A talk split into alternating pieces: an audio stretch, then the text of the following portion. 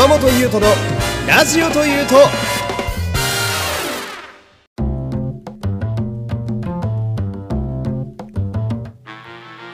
どうも皆様こんにちは。声優の山本優斗でございます。よろしくお願いします。さあ、えー、この回はですね、えー、今日9月の4日日曜日から放送開始となった仮面ライダーギーツの、えー、感想会となっております。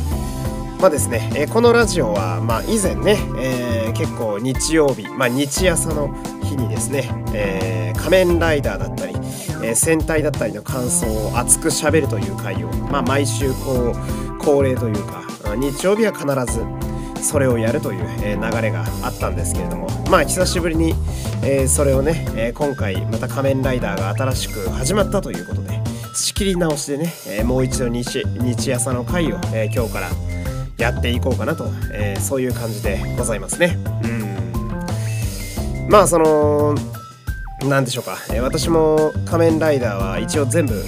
見ておりまして、えー、で、まあ、今年もなんやかんやでねまた新しい仮面ライダーにこうして乗っているわけなんだけれども、うん、願わくば最終回まで感想をラジオで喋るようなライダーであってほしいなっていうのだけは今すごい祈っておりますね。これはいろんな意味をね、え込めてね、まあ期待と不安と、え入り混じりつつという、え感じでございますけれども、えー、でまあ私の話はさておき、えー、早速ね、えー、いきたいと思うんですけど、えー、始まった「仮面ライダーギーツ」第1話ということで、え、どうですか？皆様どんな感じの感想を皆様抱いてらっしゃるんでしょうか、うん、私としましてはですねうーん意外と緩やかな始まりだなという、えー、印象を受けております、うん、あのー、まあ仮面ライダーってやっぱり新番組がね、えー、毎年始まるという、えー、性質上第1話って結構こうなんやろうなセンセーショナルというか、えー、鮮烈なめちゃめちゃ派手だったりめちゃめちゃ激しい設定だったりもうむっちゃくちゃな世界観バンバン映してわけわかんないまま終わっていくみたいな、えー、1話もあればですね。うん。まあ今回はこういう感じでいくから、えー、視聴者よろしくなみたいな、えー、そういうちょっとこう落ち着いてゆったりと始まっていくタイプもあったりなんかして。うん。で今回のギーツはどっちかっていうとそのゆったりスタートの感じが私はすごいしたんですよ。うん、そのまあ1話丸々かけてですね、えー、今からどういう世界観の、えー、仮面ライダーが始まるのかっていうのを視聴者にすごくこう分かりやすく丁寧に説明していて、うん、でまあメインキャラクターがね、えー、一応4人、えー、出てきてそのメインキャラクターがなんとなくこんな感じの性格だよみたいな、うん、主人公がなんかすげえ、うん、自信家というか、えー、天道掃除とかね角谷司のような、えー、系譜のような主人公、うん、で2号ライダーがね鏡とか、うん、なんかちょっと熱血で真面目な感じなのかなみたいな。で3号の女の子はかんまだいまいちキャラがつかめていないけれどもまあ金持ちでインフルエンサーなんだなとか。で4号っぽいなんとなく半田健人さんに顔が似てる4号バッファ、うん、あこういう感じのクールな突っかかってくる感じのキャラなんだなみたいな。こう視聴者に把握させつつ。で全体のキャラをやんわり掴んだところで、えー、ギーツが変身して、えー、あとはゴリゴリギーツにアクションするっていうね。うん。まあ非常に堅実な1話かと。だからまあ見やすかったですよね。うん。そのやっぱ第1話とかってさ1回見ただけじゃなかなかこう飲み込めないもんだからもう1回ぐらい見てみようかなみたいな、えー、思ったりするもんですけどもう1回見てみるとまあとても全部分かりやすいというか、うん、そのすでに始まっていたライダーバトル、えー、まあ1号のギーツそしてあのバッファっていう牛の紫の仮面ライダーで一瞬で退場してしまった白熊の仮面ライダーあの3人が参加していたゲームって何だったんだよって、え、途中見ながら思うんだけど改めて1から見返してみると一番最初に海のシーンで主人公がベルトを受け取ってたあれ？あそこの最終局面から始まってるんだなってのがちょっとわかるっていう、う、だからすごい今回はじっくりやっていくのかなっていうのを感じましたね。うん。でインタビューだったかなかなんかで私読んだんですけどその仮面ライダーギーツは、えー、ゲストを呼ぶ要は前後編、えー、平成2期にあのダブルとかオーズとかフォーゼの頃にありがちだったゲストが来て2話完結で終わっていくスタイルではなくどっちかっていうと外務とかね、えー、から続く連ドラっぽい方式でやっていくのがギーツらしくって、うん、だからまあ基本そのメインキャラクターばっかりに焦点が当たると思うので、うん、ここからじっくり物語を進めていくのであればとても楽しみだなっていう、うん、まあ総合してみると面白いんじゃないかなと、えー、つかみは OK なんじゃないかなと私はすごく思っておりますね。うん。まあその令和ライダーってなかなか1話で油断できないところがあるというか。えー、皆までは言いませんけれども。うん。1話だけで言うんだったら史上最高傑作の「仮面ライダー01」がありますからね。うん。こっからどうなるかっていうね。うん。まあそこも期待しつつって感じですけど。うん。で今回はまあさすがに第1話で、えー、新番組ということもあり、まあ、語る部分たくさんあるんだけどちょっと3つにね、えー、絞って今回喋っていこうかなと思っておりまして、えー、まず1個目が、えこう謎めいた主人公、うん、浮世エースというね、うん、多分浮世絵って言葉から来てるキャラだと思うんだけどこの何でしょうね謎の主人公。しかもめっちゃ強くていきなり変身できてどうやら世界の事情を大体把握してるようだぞっていうね、えー、このいわゆる最強系俺様主人公。いやー待ってましたよ、うん、いや待ってましたね。うん。あのー、なんだろう主人公のキャラクターがさ、うん、まあ恋というかさ、うん、こうバチッと最初からえー、決められているとですね割とその仮面ライダーはなんやかんや個人的には結構面白いっていう感想があってまあそれはカブトとかねディケイドとか特にそうでしたけど、うん、やっぱ睾丸不損な主人公たまらなくいいっすよね、うん、なんか全体的にキザな感じでちょっと浮世離れしてる感じのキャラなのかなと思いきや、うん、なんか彼氏だのなんだろうってちょっと俗っぽいことも言ったりなんかする。親しみやすさもあるみたいな。うん。で変身ポーズは指パッチンっていうね。うん。ちょっと桐生千とのえー、エッセンス。ややナルシストのエッセンスも感じる、ね、非常に魅力的な主役なんじゃないかなと、えー、浮世エースくんね。いかにも高橋優也さんが考えたって感じのこの主人公の名前ね。うん、北条 M と秘伝アルトに続く浮世エースってとても説得力がありますけれども。うん。あとはその彼の目的ですよね。うんだ気になるところは。うん。だからスタイルとしてはその主人公が何考えてるか分かんなくってで2号ライダーが巻き込まれてる感じの、えー、ストーリーでどうやらしばらく進むようなのでやっぱ思い出すのは仮面ライダーカブトですよね。うん。天道と鏡の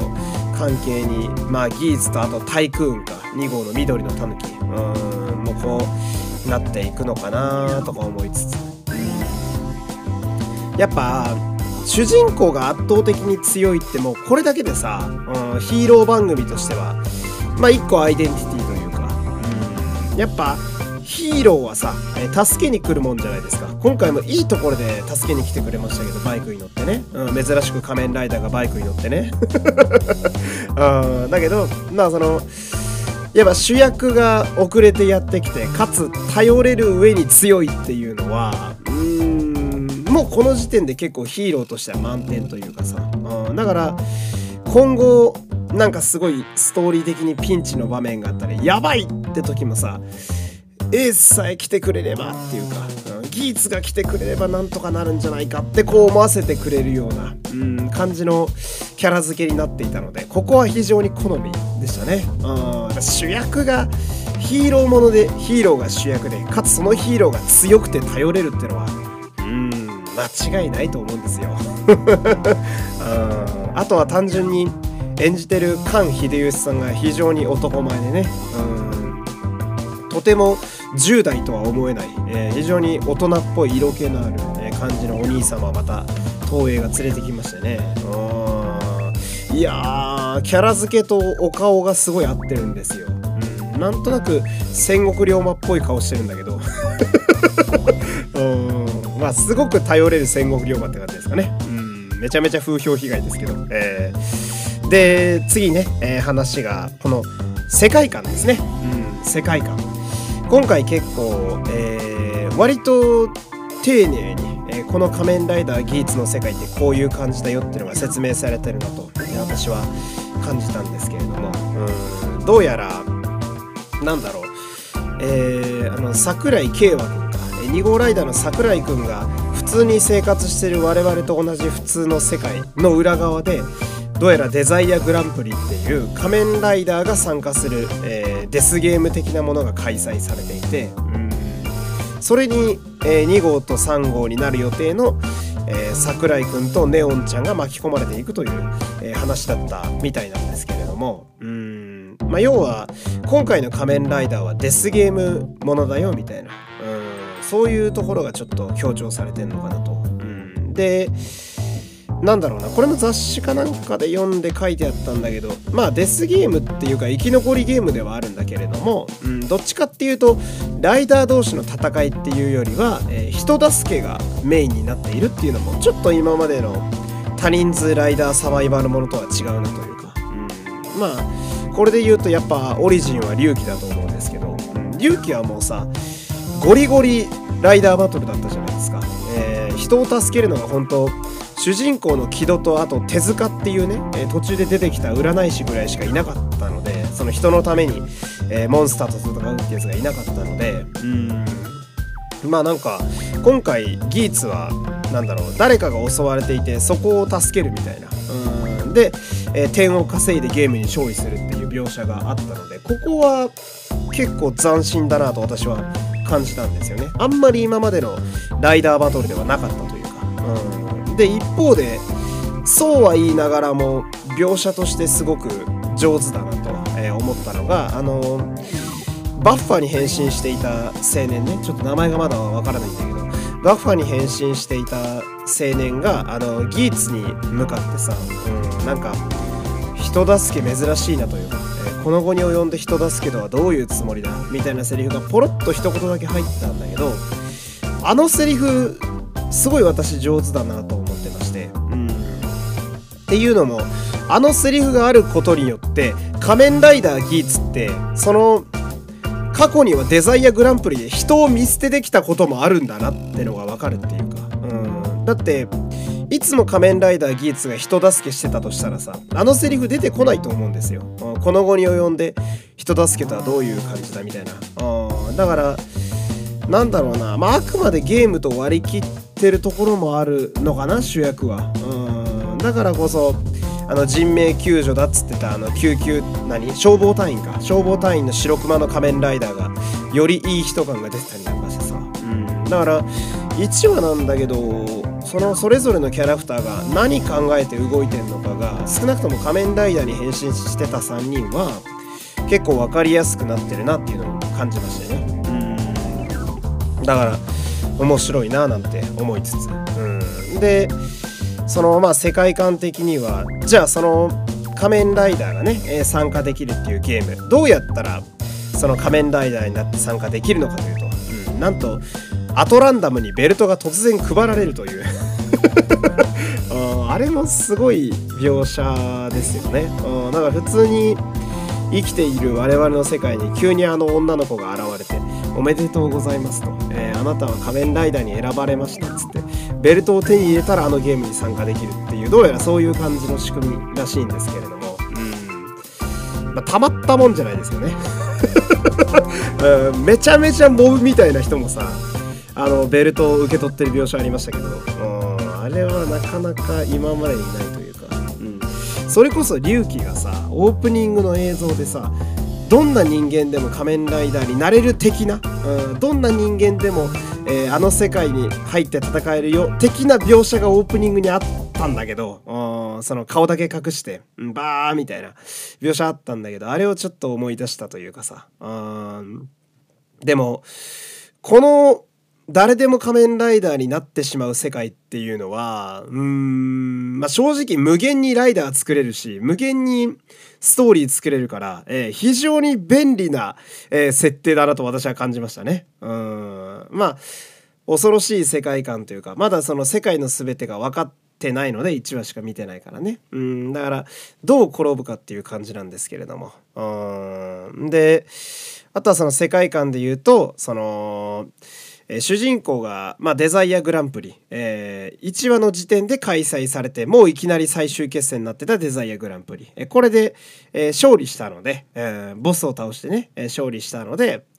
あの世界をいきなりリセットして作り変えて、え第1話が終わっていくという、うん、つまり主人公が第1話で神と化したストーリーなんですねこれ。だから来週の2話からは、えー、主人公の浮世エースくんが作り上げた世界の中で仮面ライダーが戦い始めるわけですよ。うん。ちょっと面白すぎるかなっていう うん。仕掛けとしてちょっと良すぎるというか、うん。生まれながらに、だから始まった瞬間いきなり創世神と化した主人公なわけですよ。うん。何を考えてるんだってのもあるしね。だからこそこう主人公のより謎の魅力が極まるというかさ、あ面白い世界と面白い主役を持ってきたななんてね、えー、思ったりするわけですけど。うん。で、まあ3つ目の話として、やっぱ、まあ、ライダーだから、やっぱアクションですよね。あアクション。で今回はまあギーツと、えー、そしてバッファと、えー、白熊のシローっていうライダー3人出てきたんだけど、うん、まず第1話で3人もライダーがいてでしかも3人ともちゃんとそこそこアクションしてくれるっていうのは非常に贅沢な構成やなと、えー、感じましたね。うんまあ、歴代でも多人数ライダーとか1話からいきなり1人2人ライダー出てくるのはあってったけれども、うん、3人出てくる3人とも普通にライダーバトルの経験者で、うん、しかもあの我々は見始めたのは偶然1話からだけどあの世界的にはもうあのゲーム最終局面だったから、うん、もう最終決戦なんだよねあの3人にとっては、うん、それがなんかすごい面白いというかうん。でやっぱ目を見張るのがギーツのアクション。ですね。うん、後半、えー、がっつり技術のアクションが時間をね、えー、取って枠を取って、えー、しっかりやられてましたけれどもこの技術がやっぱりデザインが抜群によくってうんで特に面顔ですね、えー、顔が角度によって結構雰囲気が変わってくるというかうん特に技術は俺は横顔がとてもクールでかっこいいと思うんですよ。で、しかもメイン武器が銃だからさ、あの、なんていうんでしょうね、屋上から真横にギーツが、え銃を構えるカットが1個ありましたけど、横顔で銃持つのがめちゃめちゃ似合うんだよね。だからとてもかっこいい。うん、で、